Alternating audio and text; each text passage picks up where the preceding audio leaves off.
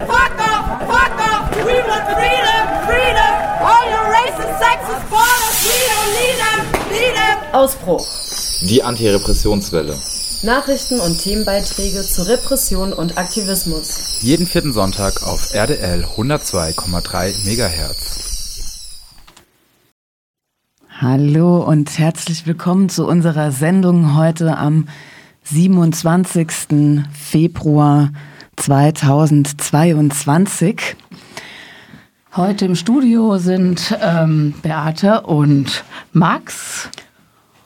Und wir holen auch gleich noch Thomas zu uns ins Studio, unseren Redaktionskollegen, der leider in der JVA hier in Freiburg in der Sicherungsverwahrung sitzt. Und wir haben heute folgende Themen in der Sendung. Zuerst einmal kommt der Beitrag von Thomas, äh, den wir dann gleich anrufen werden. Heute einmal andersrum. Also sonst ruft Thomas uns ja immer an. Ähm, unsere Themen sind heute von den Außengrenzen auf jeden Fall Europas. Egal, wir rufen jetzt erstmal Thomas an. Und dann ähm, Geben wir euch noch einen Überblick über die Sendung kurz. wir hier weiterzukommen. Und dann gibt es aber hier quasi das und das und wir brauchen die Nummer von Thomas noch. Die haben wir aber eigentlich auch. Leider ist das vorbereitete Dokument abgekackt. Vielleicht machen wir erst einfach noch mal ein kleines einen Musikstück an. Song. Genau. Und zwar gibt's von Pest Control Secure. Und dann haben wir hoffentlich Thomas in der Leitung.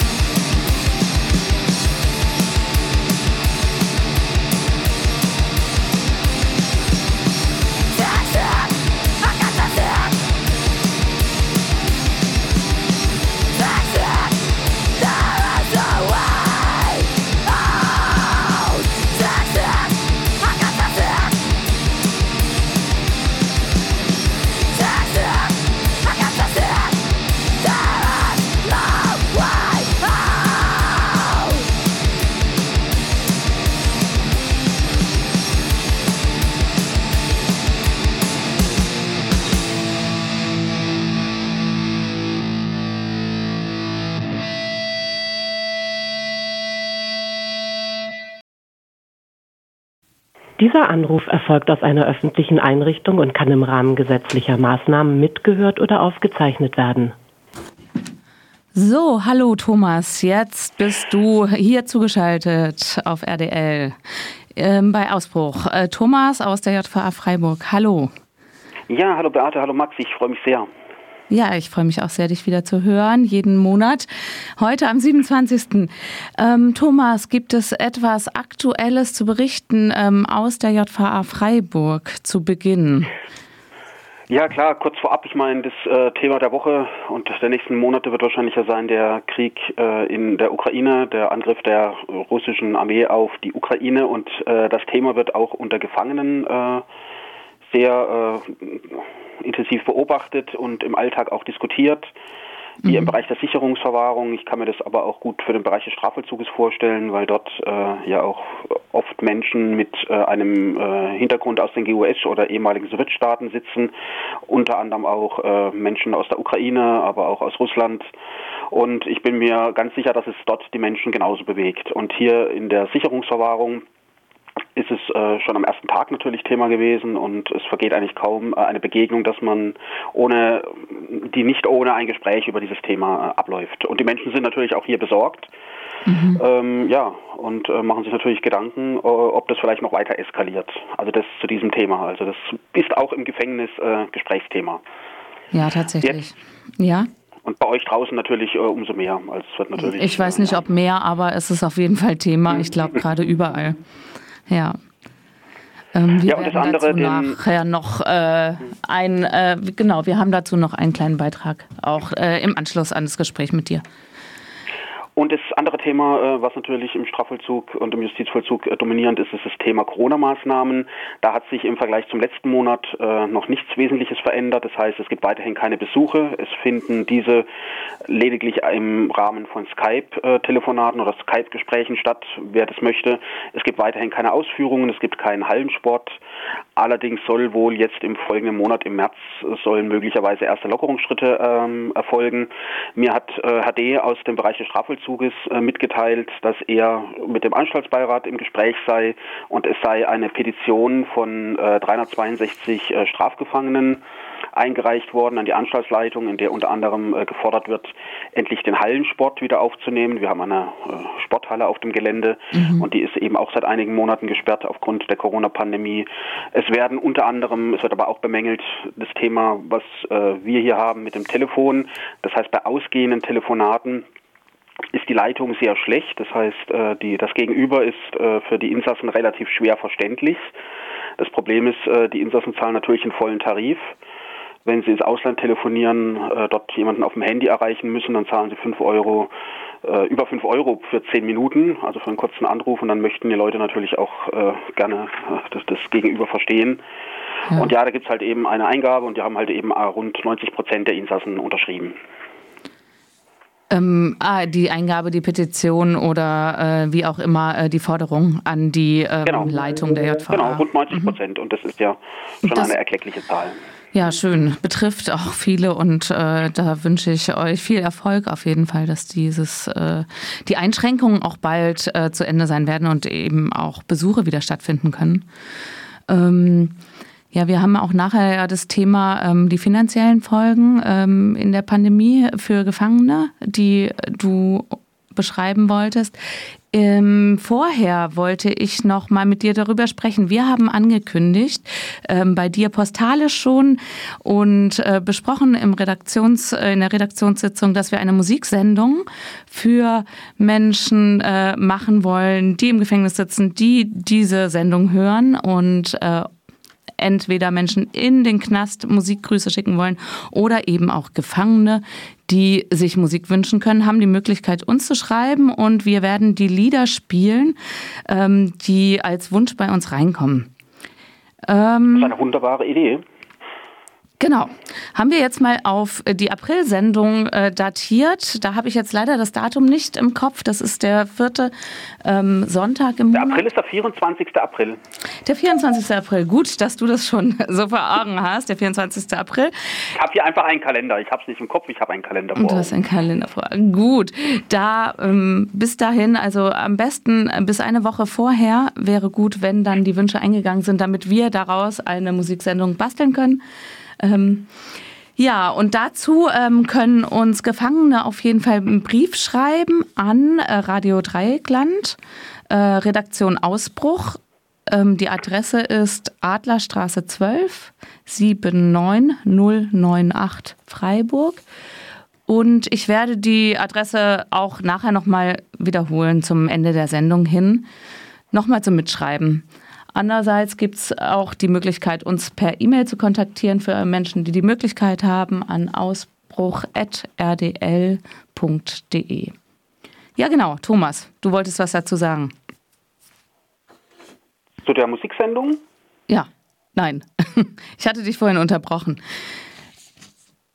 Ja, ich finde die Musiksendung ist wunderbar. Also ich meine, dass Menschen draußen, vielleicht schreiben ja auch äh, euch E-Mails dann, also Leute von draußen, die hier Gefangene hier drinnen auch grüßen wollen und einfach dieses Band äh, zwischen draußen und drinnen äh, zu knüpfen, ist einfach ja auch, auch durch die Demonstration zum Beispiel vor dem Gefängnis einfach aus meiner Sicht ganz wichtig. Mhm. Da ist so eine Musiksendung auch eine, eine wunderbar lebendige Geschichte, ja. Genau. Und äh, normalerweise spielen wir hier eingeschränkt Musik und da werden wir dann die Sendung eine Woche hochladen, äh, weil die meiste Musik nicht GEMA-frei ist, aber das äh, werden wir dann dafür äh, aufheben, quasi unsere eigene Beschränkung. Genau, jetzt kommen wir äh, zu deinem Beitrag. Ähm, Thomas, ich habe ähm, geguckt äh, nach dem Artikel, du hattest gesagt, es gab einen Journalist, der dich angesprochen hatte und kontaktiert hatte und ähm, mit dir im Gespräch war, im Austausch war über die finanziellen Folgen der Pandemie äh, für Gefangene im Gefängnis, auch vor allem hier in Baden-Württemberg. Äh, ich habe diesen Artikel nicht gefunden und wollte ja dann von dir den Bericht hören dazu. Ja, vielen Dank. Und zwar im Januar, am 5. Januar hat in der Kontextwochenzeitung.de Thomas Rahmann äh, unter der Überschrift Arbeiten hinter Gittern, Spitzengehalt 2,47 Euro, sich mit dem Thema der finanziellen Folgen der Pandemie äh, beschäftigt. Eine äh, kurze Vorbemerkung vielleicht zum, zum Thema Einkommen von Gefangenen. Das heißt, wie äh, generieren äh, Inhaftierte äh, ein, ein, ein Einkommen, Geld? nicht arbeitende Strafgefangene erhalten aktuell so um die 2 Euro, ich glaube genau sind sogar 1,93 Euro pro Arbeitstag äh, ausgezahlt. Das, äh, wie gesagt, wichtig ist pro Arbeitstag. Äh, das wären dann 40 Euro, wenn sie nicht arbeiten im Monat. Insassinnen und Insassen, die arbeiten, erhalten ungefähr zwischen 1,48 Euro und 2,47 Euro Euro in der Arbeitsstunde. Mal so ein Vergleich, den hat auch Thomas Rahmann in seinem Artikel in der Kontextwochenzeitung angestellt. Die IG Metall hat aktuell einen Facharbeiterinnen-Tariflohn von 21 Euro in der Stunde. Äh, in der vergleichbaren Lohngruppe in Haft äh, würde der inhaftierte Mensch 2,21 Euro, also ungefähr 10 Prozent dessen verdienen, was der Mensch draußen verdient. Das so als Einordnung für die Gelder, die Gefangene ähm, generieren können. Die Pandemie hat in Baden-Württemberg äh, teilweise zu einem Wegfall äh, der Arbeitsmöglichkeiten geführt. Das ist also auch von Haftanstalt zu Haftanstalt unterschiedlich.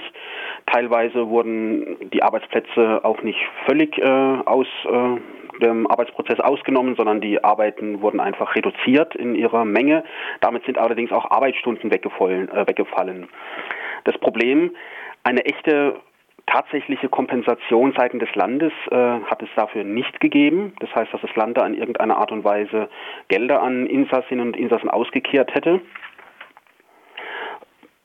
Es gab zwar die Möglichkeit, äh, seine Elektrogeräte einige Monate lang kostenlos zu betreiben im Strafvollzug. Das nennt sich dann Angleichungsgrundsatz, müssen Insassinnen und Insassen für ihren Fernseher, wenn Sie irgendeine gerne, gerne Spielkonsole, wir dürfen hier die Xbox 360 haben oder die PlayStation 2. Wer die haben möchte und betreiben möchte, muss dafür auch Stromkosten bezahlen. Das läuft dann, wie gesagt, unter einem Angleichungsgrundsatz nach dem Motto, draußen müssen die Menschen Strom bezahlen, dann sollen sie auch hier drinnen Strom bezahlen. Das kann dann durchaus 10, 11 Euro äh, im Monat oder auch 12 Euro äh, kosten an Strom. Ähm, diese Kosten wurden teilweise ähm, einige Monate lang erlassen, mussten also nicht gezahlt werden. Wenn Insassen und Insassen sich einen Fernseher mieten äh, wollen oder müssen, da zahlen sie ungefähr 10 Euro hier in Freiburg, wenn ich das richtig weiß. Die wurden ausgesetzt, äh, so wie ich mitgekriegt habe, hat offenbar dann das Land Baden-Württemberg die Beträge übernommen. Und äh, hier in Baden-Württemberg fallen 5 Euro jeden Monat an für, die, für den Kabelanschluss. Das heißt, wir haben hier eine Satellitenanschlüssel irgendwo, irgendwo auf dem Gelände und äh, dafür haben wir 5 Euro im Monat zu bezahlen. Das heißt, es gab zumindest eine äh, finanzielle Ersparnis äh, von ungefähr 20 bis 25 Euro im Monat ähm, in den Zeiten der Pandemie. Wenn wir jetzt gucken in andere Bundesländer, so hat äh, zum Beispiel ähm, Hessen jeden Monat äh, den Insassen und Insassen 40 Euro Corona-Zuschuss Zuschuss gezahlt, also nicht zu verwechseln mit äh, dem vorhin genannten Taschengeldbetrag, sondern einfach on the top 40 Euro jeden Monat. Nordrhein-Westfalen hat äh, aus Billigkeitsgründen, wie das dann so schön heißt, das heißt, ohne dazu rechtlich verpflichtet zu sein, Insassinnen und Insassen äh, in den dortigen Gefängnissen, wenn Arbeitsausfall äh, zu verzeichnen war, im Folge der Pandemie 50 Prozent der entgangenen Lohnsumme äh, ausgezahlt. Äh, aber wie gesagt, da ist das Strafvollzugsgesetz ähm, bundesweit eigentlich, also alle Bundesländer haben da keine Regelung. In der Regel gibt es eben keine Lohnfortzahlung, weder im Falle, wenn wegen einer Pandemie äh, die Arbeit ausfällt oder auch wenn Menschen krank werden, dann fallen äh, eben gibt es halt eben keine Lohnfortzahlung so wie äh, außerhalb der Mauern, sondern die Insassen und Insassen fallen dann direkt in den Taschengeldbezug und wie gesagt, das sind dann knapp 40 Euro während des im Monat. Was sind jetzt nun die Folgen ähm, der reduzierten Einkommenssituation? Die Folgen waren, äh, wer weniger Lohn äh, äh, verdient, äh, hat natürlich äh, Probleme, wenn er Schuldenregulierung betreibt, denn die Raten können nicht bedient werden. Da kann man natürlich dann versuchen, äh, mit Gläubigern und Gläubigerinnen eine, eine Stundung zu erzielen. Allerdings ist natürlich alles sehr aufwendig. Es gibt auch Insassen und Insassen, die Familienangehörige in, innerhalb und außerhalb Deutschlands mit ihrem Lohn teilweise unterstützen. Das fiel natürlich dann auch weg. Das sind natürlich dann existenzielle Geschichten. Aber von dem Arbeitslohn äh, müssen die Inhaftierten ja auch einen gewissen Teil, nämlich vier Siebtel jeden Monat, äh, wir reden also hier ungefähr von einem Monatseinkommen zwischen 200, 211 und so um die 350 Euro. Davon müssen jeweils vier Siebtel auf ein sogenanntes Überbrückungsgeldkonto eingezahlt werden. Also das macht die Vollzugsanstalt von sich aus automatisch. Und der Betrag ist dann gedacht für die Zeit nach der Haft.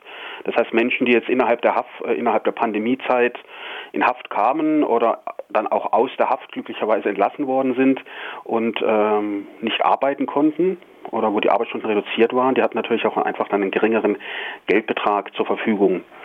Hier in Baden-Württemberg gab es allerdings noch eine Möglichkeit, um ein bisschen den finanziellen Verlust äh, zu kompensieren.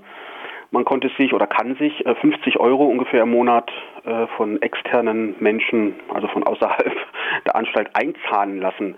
Das heißt, hier hat die JVA oder nicht die JVA selber, sondern es ging auf einen Erlass des Justizministeriums in Stuttgart zurück, die finanziellen Folgen letztlich privatisiert, während, wie gesagt, Hessen 40 Euro aus dem Landeshaushalt jeden Monat an die Insassen und Insassen ausbezahlt äh, ist Baden-Württemberg geizig und sagt, wir gönnen zwar den Insassen und Insassen ein bisschen Geld, aber das sollen die bitte privat irgendwo sich besorgen.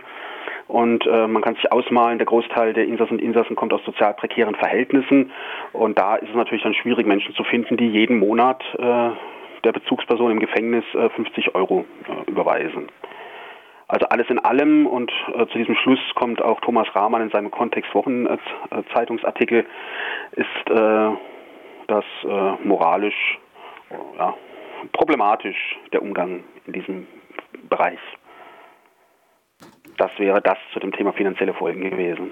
Genau, ist es denn äh, mittlerweile so, dass äh, alle Arbeitsstätten wieder normal geöffnet sind? Also du hast ja vorher gesagt, dass äh, immer noch kein Hallensport ist, immer noch keine Angebote quasi, keine Ausführungen und so weiter. Die Arbeitsstätten laufen wieder oder weiter? Also wie ist es im Moment? Das äh, ist auch äh, von Anstalt zu Anstalt unterschiedlich. Also es gab in der JVA Offenburg vor einigen äh, Wochen einen größeren Corona-Anfall. Da werden dann einfach wird die ganze Anstalt unter Verschluss genommen. Da gibt es dann gar keine Arbeitsmöglichkeiten. Hier im Bereich der JVA Freiburg so zumindest ein Aushang hier, der auf dem Flur hängt des Anschlussleiters, sollten eigentlich nur dringend notwendige Aufträge abgearbeitet werden. Für den Bereich der Sicherungsverwahrung kann ich sagen, äh, die Strafgefahr, also die Sicherungsverwahrten, die äh, zuvor im Bereich der Strafhaft in den dortigen Betrieben, zum Beispiel in der Schlosserei, in der Schreinerei oder in einem Montagebetrieb äh, gearbeitet haben, die dürfen weiterhin nicht in Strafhaftbetriebe. Mhm. Und der Hintergrund dafür ist einfach, dass äh, die Haftbereiche alle voneinander äh, getrennt sein sollen, dass wenn doch irgendwo ein Corona-Fall auftritt, nicht die gesamte Haftanstalt äh, in Quarantäne geschickt werden muss. Aber da äh, ver verlieren natürlich die Sicherungsverwahrten aktuell jeden Monat Hunderte von Euro. Ja, auf jeden Fall. Und die Lohnfortzahlung ist ja auch die Höhe. Also es gibt jetzt ja auch nicht die Gewerkschaft, die sich dafür einsetzt wahrscheinlich. Also es gibt eine, Doch, von der ich weiß. Ja, ja, genau. gibt es? Genau, die Gefangenengewerkschaft. Äh, genau, also äh, genau. wäre jetzt meine Frage gewesen. Gibt es dahingehend Forderungen? Ja, selbstverständlich. Also, also die Gefangenengewerkschaft äh, fordert schon seit, äh, seit ihrer Gründung unter anderem die mhm. Aufnahme der Lohnfortzahlung im Krankheitsfalle und äh, auch wenn dann wegen solcher Ereignisse die Lohnzahlungen äh, nicht mehr erfolgen. Allerdings äh, die Finanzministerinnen und Minister äh, legen da immer ihr Veto ein und da ist aktuell in der politischen Landschaft keine Bereitschaft äh, vorhanden, den Insassen und Insassen da in irgendeiner Art und Weise entgegenzukommen. Es sei denn halt eben wie in solchen äh, Einzelfällen, wenn dann eben Hessen oder Nordrhein-Westfalen äh, mhm. Sonderregelungen treffen, auf die allerdings halt eben auch kein Rechtsanspruch besteht. Das ist letztlich dann eine gnadenweise gewährte Leistung. Ah, ja, von den Ländern könnte sich Baden-Württemberg einiges abgucken, auf jeden Tatsächlich. Fall. Tatsächlich. Und der Inter ja, genau. Ja. Und das sind auch CDU-regierte Länder teilweise. Also die Grünen, die immer sich davor tun äh, und früher sich auch mal sehr engagiert haben für die äh, Situation von Inhaftierten, äh, ja, könnten ja. da sich vielleicht mal dran, dran erinnern. Wäre wünschenswert, auf jeden Fall. Ähm, vielen Dank, Thomas, dann für deinen Bericht ja. und ja, wir werden weitermachen mit unserem nächsten Thema. Kannst noch kurz in der Leitung bleiben und ähm, wir hören uns im März wieder, auch am 27.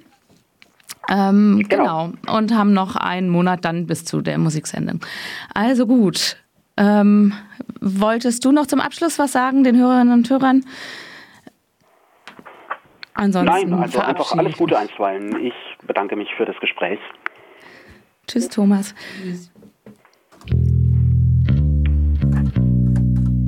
Hallo?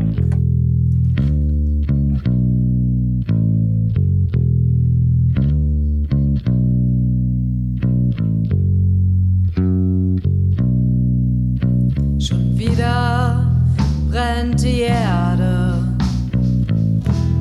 Schon wieder klingt, klingt das Schweigen so gefährlich und schon wieder kehrt einer nicht heim. Schon wieder brennen Fackeln,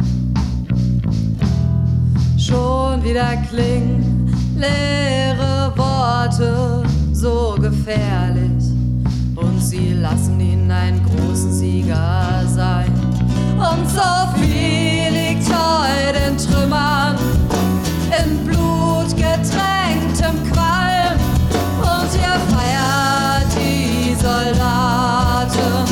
feiert sie so, wie sie fallen. Stolz hast du geschworen, stolz bist du marschiert und hast dir deine Hände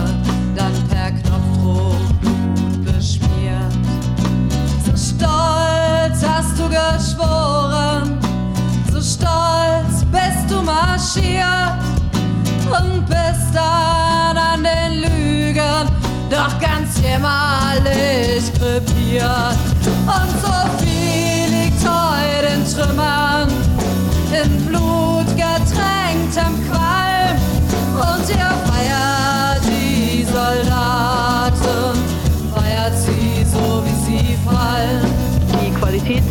Ausbildung ist sehr gut. Ich habe mich eben auch mit den verschiedenen Teilnehmern der Ausbildung hier zur Bundeswehr gehen und deshalb mache ich jetzt ein Praktikum oder so Edelweißcamp. Wir haben das rein als Abenteuercamp ausgerichtet mit. Auf jeden Fall, also ich werde mich definitiv bewerben, weil ich bin ja schon 21. Fährst du eines Tages in Holz gebettet heim, dann steht vielleicht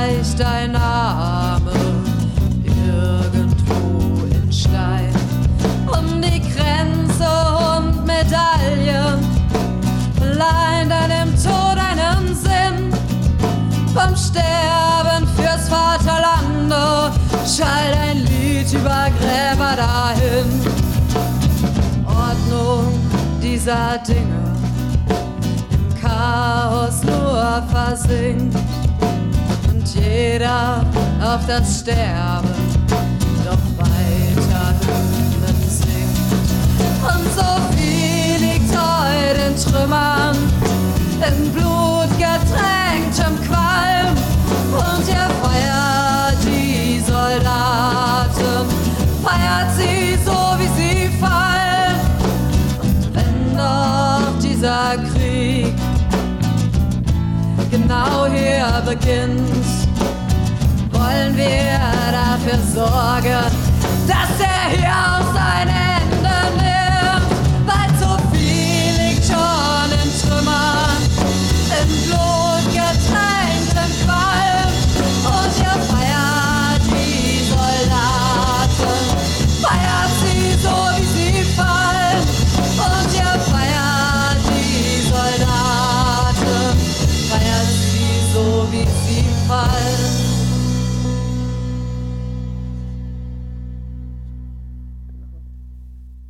Das war die elende Bande mit Wieder. Und wir wollen das Thema Ukraine-Krieg auch nicht un, unbenannt lassen. Das war jetzt irgendwie nicht möglich ist, was, was uns auf jeden Fall seit letzten Donnerstag, seit dem 14, 24. Februar auch massiv beschäftigt. Der Angriffskrieg Russlands in der Ukraine und hat das Thema Krieg äh, in unsere Leben, in unserem Leben sehr viel präsenter und näher werden lassen, als wir uns das bis zu dem Zeitpunkt haben vorstellen können und wollen als Redaktion auch. Und es gibt eine neue, eine Vielzahl an neuen, alten Kontroversen auch innerhalb von Radio Dreieckland zu Themen wie dem Aufruf zur Unterstützung des bewaffneten Widerstandes oder militärähnlicher Strukturen. Und wir können und wollen das Fass jetzt hier in der Sendung und als Redaktion nicht aufmachen, aber euch ein paar Lese- und Hörtipps liefern, die uns zumindest in den letzten Tagen Einblicke durch die Augen von antiautoritären Genossinnen gegeben haben und ein Zitat der Band Tragedy aufgreifen, das in einem Statement von russischen Anarchistinnen zur aktuellen Situation in diesen Texten verwendet wurde. Und zwar ist es das Lied Eyes of Madness und das Zitat ist, Frieden ist ein Privileg, das denjenigen vorbehalten ist, die sich leisten können, nicht in den von ihnen geschaffenen Kriegen zu kämpfen. In den Augen der Wahnsinnigen sind wir nur Zahlen auf einer Karte, wir sind nur Hindernisse auf ihrem Weg zur Weltherrschaft. Das ist das Tragedy-Zitat dieser russischen AnarchistInnen.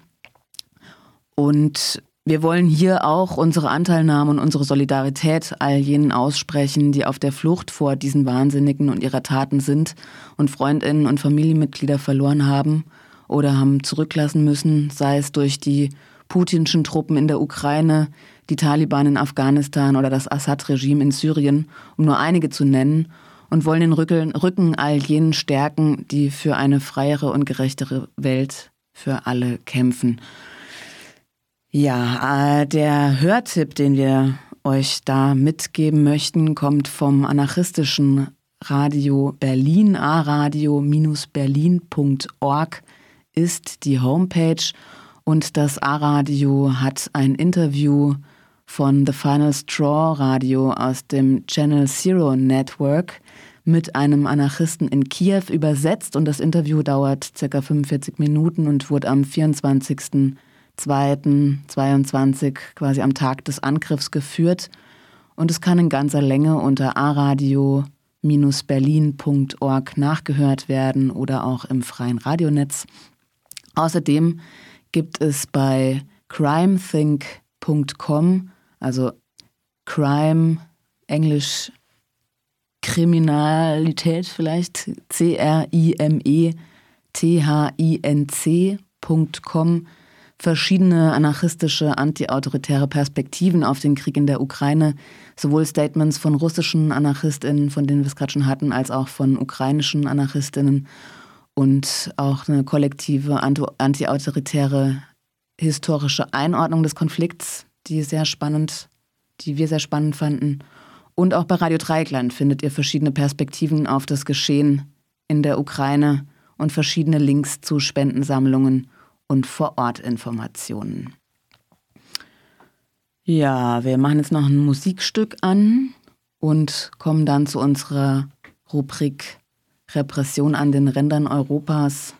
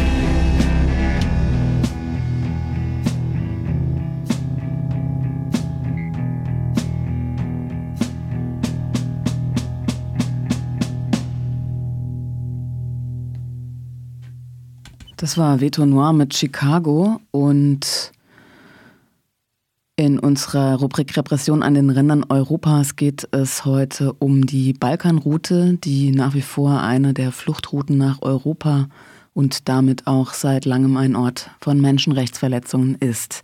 Das Recht auf Asyl wird in der europäischen Peripherie seit vielen Jahren mit Füßen getreten und spätestens seit diesem Jahr hat jede, jeder schon mal das Wort Pushback gehört. Wie es um Pushbacks nach Serbien gestellt ist und wie die Situation für People on the Move vor Ort ist, berichtet uns eine Aktivistin, die den letzten Monat dort verbracht hat. Bei mir in der Leitung ist jetzt eine No-Border-Aktivistin, die im letzten Monat in Serbien und da hauptsächlich in der Stadt Žit, wenn ich es richtig ausgesprochen habe, aktiv war. Serbien ist Teil der sogenannten Balkanroute, deren Schließung in 2015 in den einzelnen Ländern der Route zu massiven anhaltenden Menschenrechtsverletzungen geführt hat, unter anderem. Also Schließung in Anführungsstrichen, weil natürlich Migration immer ihren Weg findet, aber der wurde seither massiv erschwert. Die sogenannten Pushbacks sind an der Tagesordnung und das Wort Pushback ist eigentlich auch eine Verharmlosung für die meist sehr gewaltvollen Abschiebungen von Schutzsuchenden ohne Prüfung ihres Asylgesuchs in den Grenzregionen der jeweiligen Ziel- oder Transitländer. Und über Pushbacks werden wir auch im Folgenden reden. Und ich sage erstmal Hallo an dich. Hallo Max. Hi, schön, dass du in der Leitung bist. Und du warst im letzten Monat in Serbien aktiv. Wo warst du da genau? Wir haben gerade schon gesagt Shit, aber vielleicht kannst du noch mal ein bisschen die Region beschreiben, in der du da warst. Ja, gerne. Also Schied ist eine kleine Stadt mit, ich glaube, 16.000 Einwohnern an der Grenze zu Kroatien. Und es ist eine Transitstadt für Menschen auf dem Weg in die EU, also People on the Move genannt. Und als ich da war, hielten sich, ich würde mal sagen, um die 1000 Menschen dort auf, die auf dem Weg in die EU waren. Und das zum Teil halt in den staatlichen Camps zum größtenteils und zum Teil aber auch in illegalen Besetzungen, Waldsiedlungen, so ähm, Jungles und Squats genannt. Welche Strukturen gibt es in JIT, um die Menschen zu unterstützen? Also es gibt dort drei staatliche Camps. Das größte, also das weitaus größte mit 700 Menschen ist sehr überfüllt, nach Angaben von, von Leuten, mit denen wir da gequatscht haben. Also unzureichende medizinische Versorgung, zum Teil keine Matratzen, um drauf zu schlafen, schlechte Versorgung mit, mit Essen und vor allem aber auch ein sehr erschwerter Zugang, um weiter im Transit Richtung, in Richtung EU zu gehen. Also sehr restriktiv, was, ja, was das Ein- und Rein- und Rausgehen angeht. Wie war es da gerade so temperaturtechnisch, Winter? Bei uns war es ja, relativ genau. moderat leider, aber äh, oder zum Glück. Wie ja, da? ja. Also das war auch einer der Gründe, weshalb tatsächlich gerade weniger Menschen es versucht haben, über die Grenze zu gehen weil als wir ankamen, es bis zu minus 12 Grad waren. Das heißt, viele Menschen sind auch gezwungen, in den staatlichen Camps zu sein, damit sie keine Erfrierung davon tragen. In den Squats und Jungles hatten die Menschen es sehr schwer. Also ja, es gibt da medizinische Probleme, aber auch mit die Versorgung von Schlafsäcken, warmer Kleidung ist nicht selbstverständlich dort. Und was hast du denn da jetzt konkret gemacht vor Ort? Wo hast du dich angeschlossen? Ähm, ich war da mit einer NGO unterwegs, die in Serbien registriert ist. Die heißt No Name Kitchen. Und ähm, eine Säule dieser Tätigkeit ist die Versorgung der Menschen, vor allem in oder vornehmlich in den Squats und Jungles mit äh, Kleidung, ja, Erste Hilfe äh, und Lebensmitteln, beziehungsweise auch so Hygieneartikeln.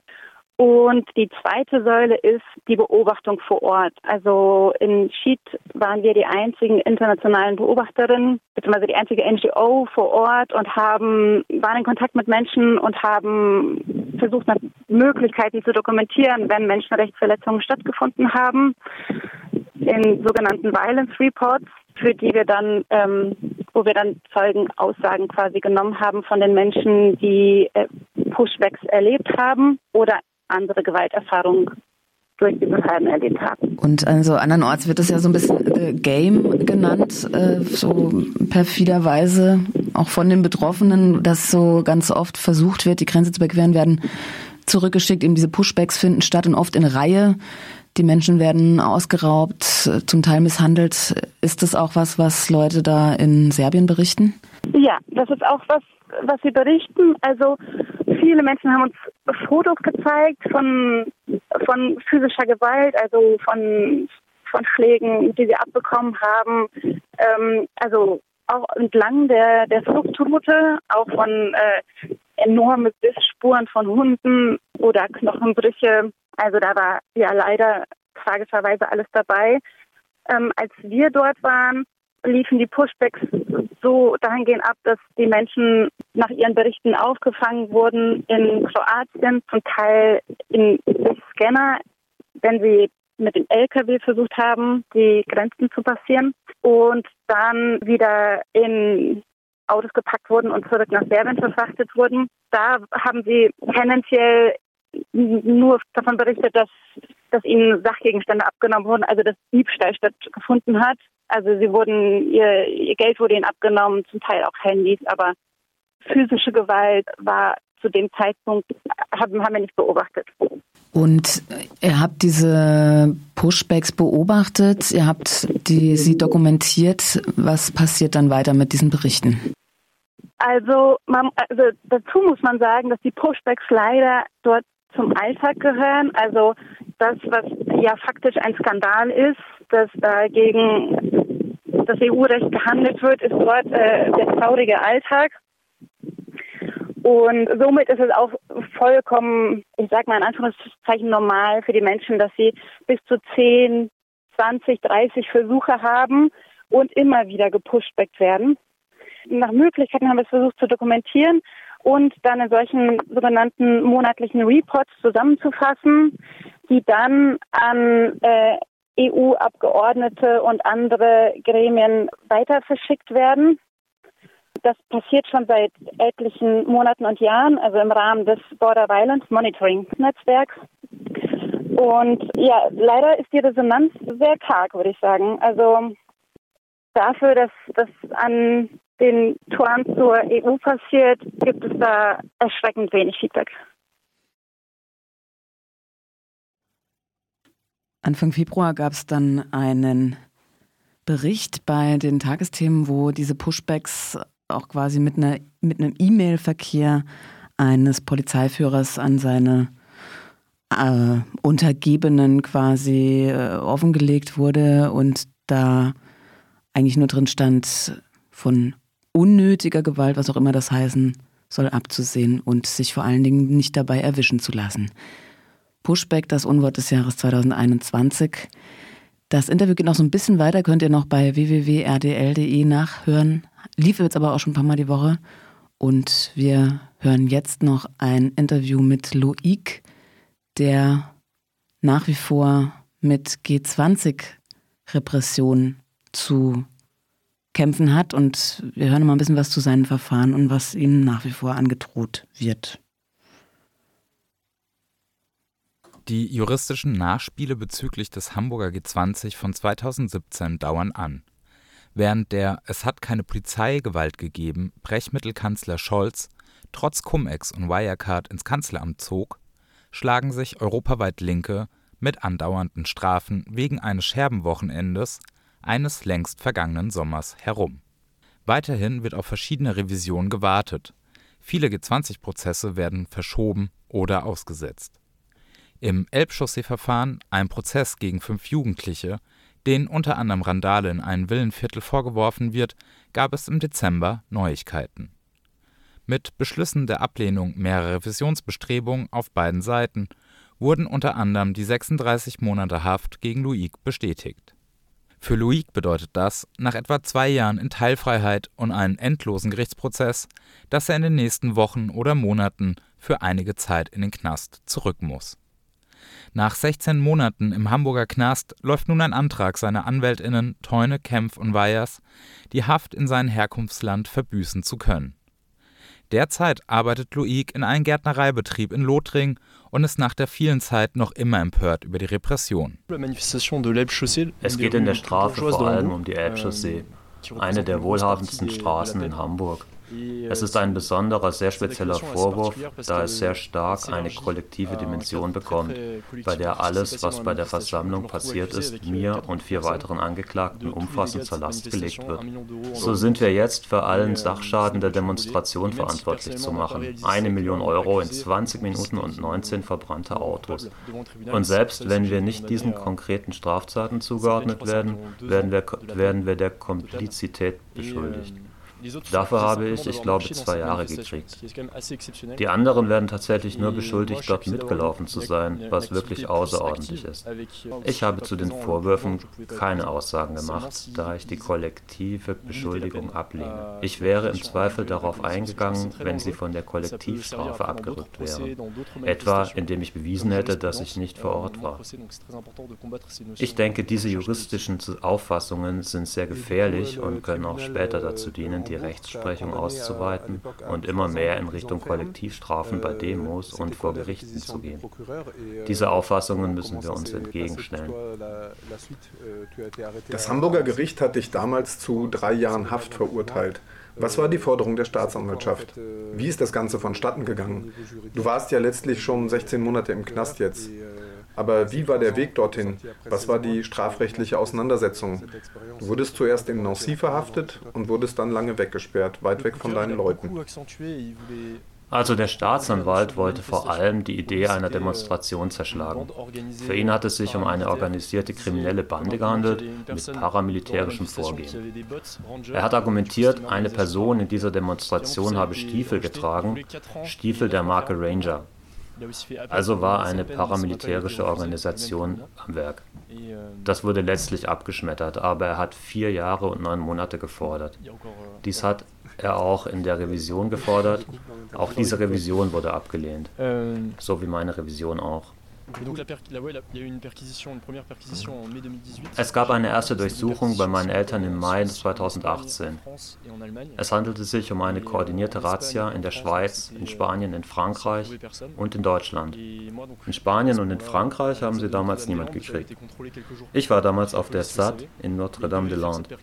Ich war dort ein paar Tage zuvor kontrolliert worden, also wusste die Polizei, wo ich bin.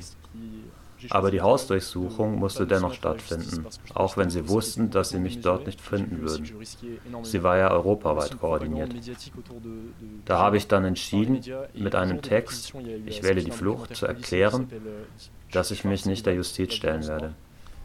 Ich fand diese Verfahren völlig maßlos und ich habe auch gesehen, dass ich viel riskieren würde. Es gab eine mediale Propaganda rund um den G20-Gipfel. Am Tag der Durchsuchungen kam ein Polizeidokumentarfilm mit dem Titel Die schwarze Gewalt raus, mit angsteinflößender Musik, Bildschnitten. Es war eine kriminalisierende und die Demonstranten und Demonstrantinnen entmenschlichende Produktion. Da habe ich mir gedacht, das ist keine gute Idee, dem Haftbefehl nachzukommen. Ich denke, ich hatte am Ende schon etwas Glück, auch wenn es echt hart ist, was mir widerfahren ist. Ich bin letztlich auf eine im Vergleich zu den anderen Juristen des Gerichts von Hamburg relativ fortschrittliche Richterin gestoßen. Ich wäre sonst vermutlich noch im Gefängnis, mit einem anderen Richter, der der Forderung der Staatsanwaltschaft gefolgt wäre. Insgesamt habe ich ja niemanden verletzt. Die anderen Beschuldigungen waren zwei Flaschen Bier in Richtung der Polizei geworfen zu haben, ohne sie zu treffen, wie auf den Videos zu sehen ist. Und dann waren da noch zwei Pflastersteine in Richtung der Wasserwerfer, die ich, wie auf den Videos zu sehen ist, auch nicht traf. Es ist völlig vermessen, es gab nicht einmal Verletzte. Also nochmal, um es für die Hörerinnen und Hörer in Erinnerung zu rufen, du wurdest dann im August 2018 im Hause deiner Eltern verhaftet. Du hast danach 16 Monate gesessen und du konntest dann vor bzw. während dem Prozess aus dem Knast. Das war dann im Winter, im Dezember 2019. Und der Prozess hat sich dann bis Mitte des Jahres gestreckt. Nun bist du für zwei Jahre wieder draußen. Nach dieser Zeit im Knast und dann in Teilfreiheit will die Justiz dich erneut einsperren. Es gab einen gerichtlichen Beschluss am 13.12. Vielleicht willst du uns hierzu noch mehr erzählen. Du musst die Haftepisode nicht weiter vertiefen, wenn du nicht möchtest.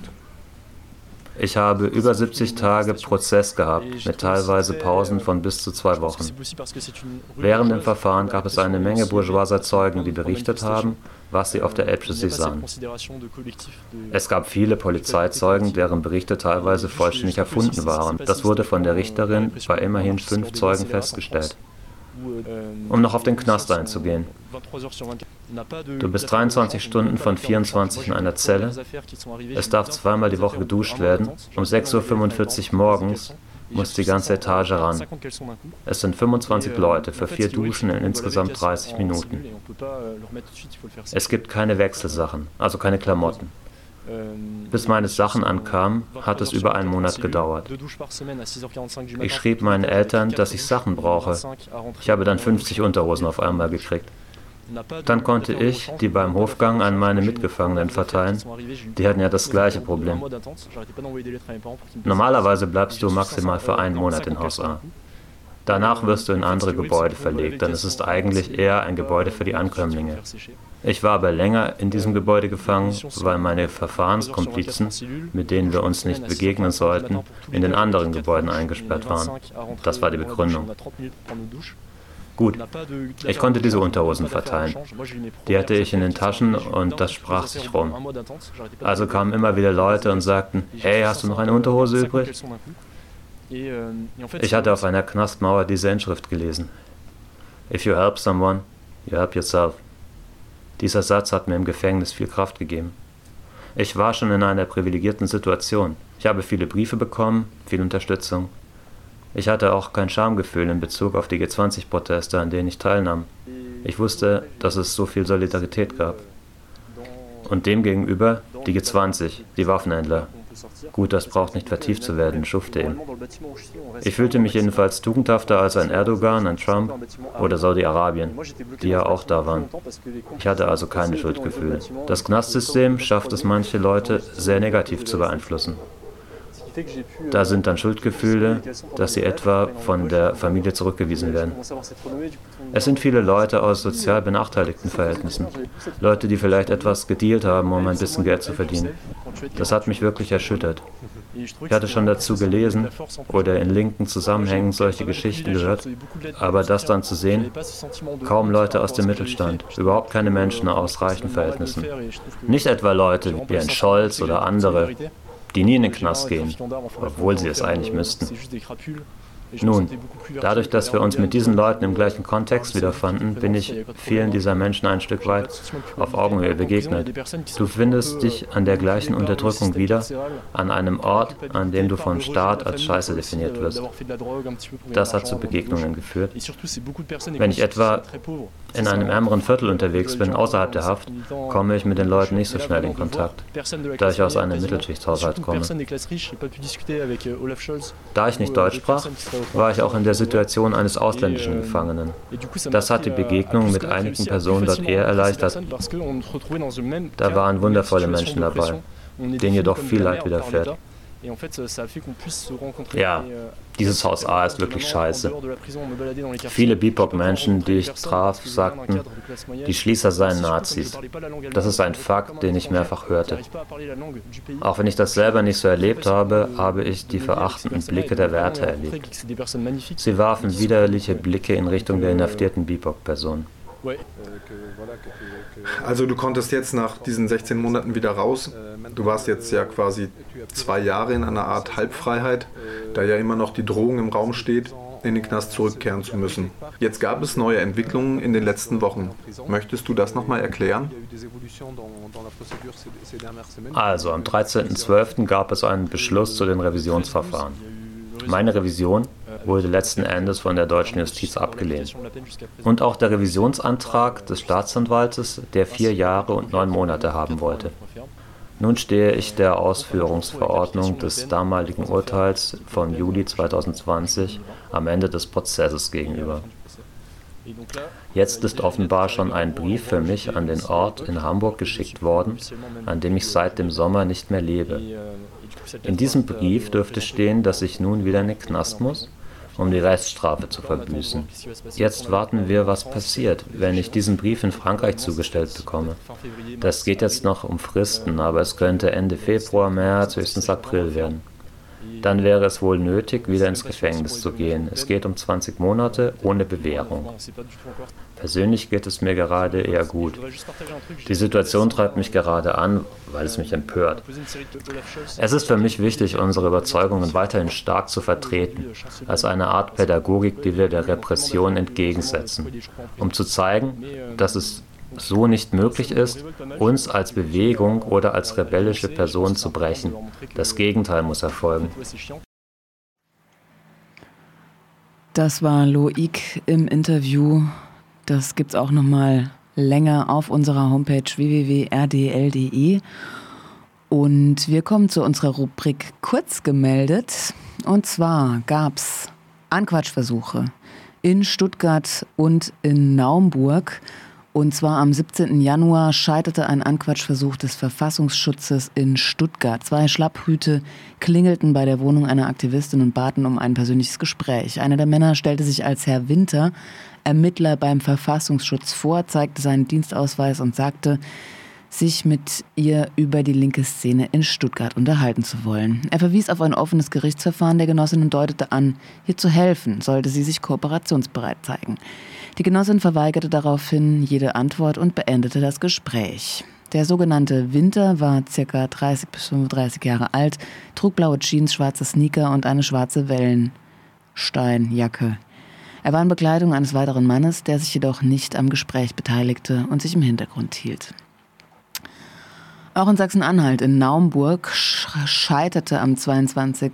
Januar ein Anwerbeversuch. Zwei Personen, die sich als MitarbeiterInnen des Innenministeriums vorstellten, suchten vergeblich Kontakt zu einer Genossin an deren Meldeadresse. Auf Nachfrage einer anderen an der Adresse angetroffenen Person stellte sich eine der Mitarbeiter als Michelle vor. Die Bitte, einen Dienstausweis zu sehen, wurde verweigert. Allerdings wurde eine Telefonnummer hinterlassen. Der Grund des Besuchs sei, dass man die gesuchte bloß vor rechten Fotografinnen bei Corona-Protesten warnen wolle.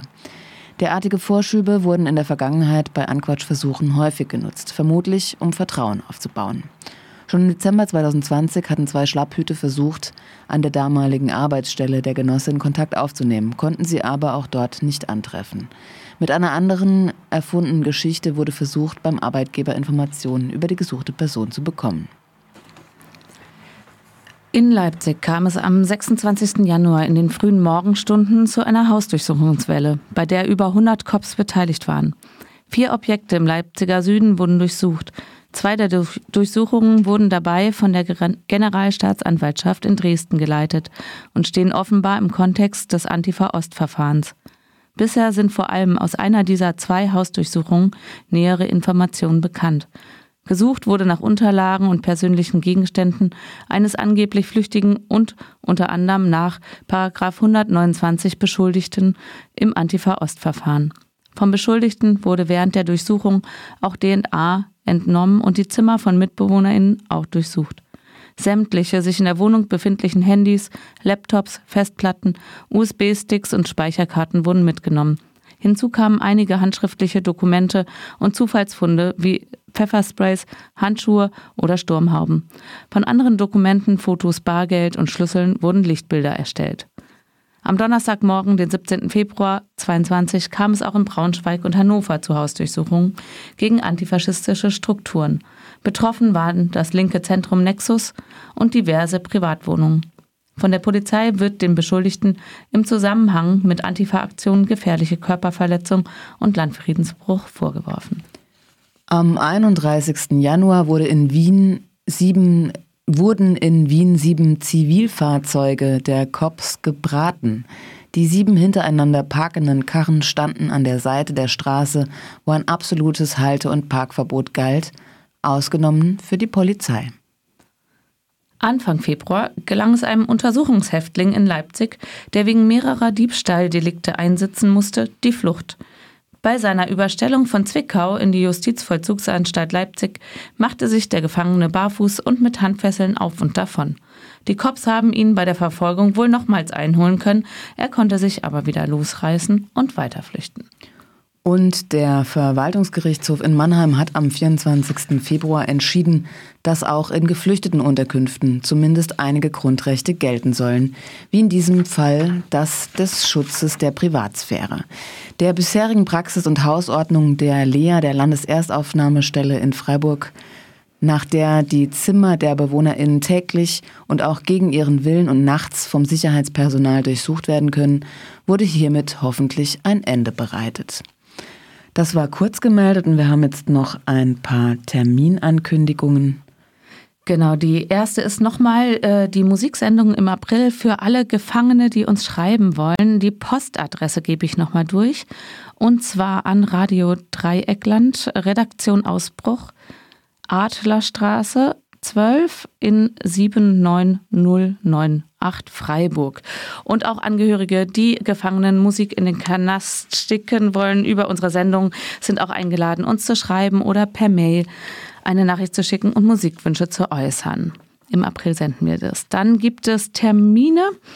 Ähm, die regelmäßigen Termine sind, wenn ihr Hilfe bei Repression, Post von Staatsanwaltschaft oder COPS bekommt und Unterstützung benötigt, äh, könnt ihr zum EA Freiburg zur Sprechstunde kommen.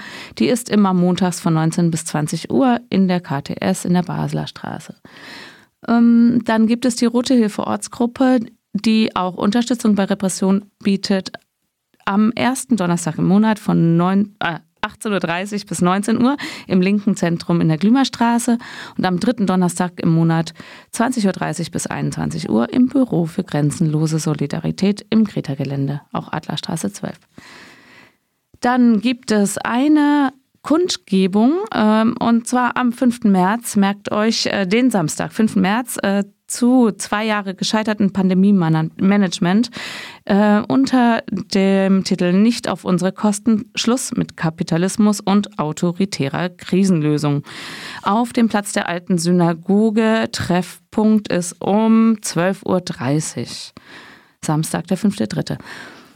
Ähm, dann gibt es eine Demonstration, äh, wie jeden Jahr, äh, jedes Jahr, am 8. März ähm, hinaus zum Internationalen Feministischen Kampftag. Eine Demonstration, die beginnt auch am Platz der Alten Synagoge am Dienstag, den 8. März um 16 Uhr.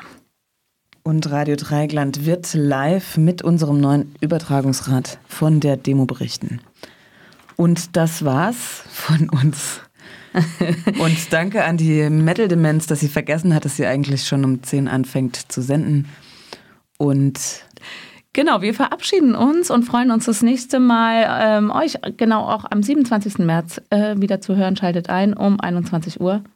Ausbruch, die Antirepressionssendung. 102,3 Megahertz.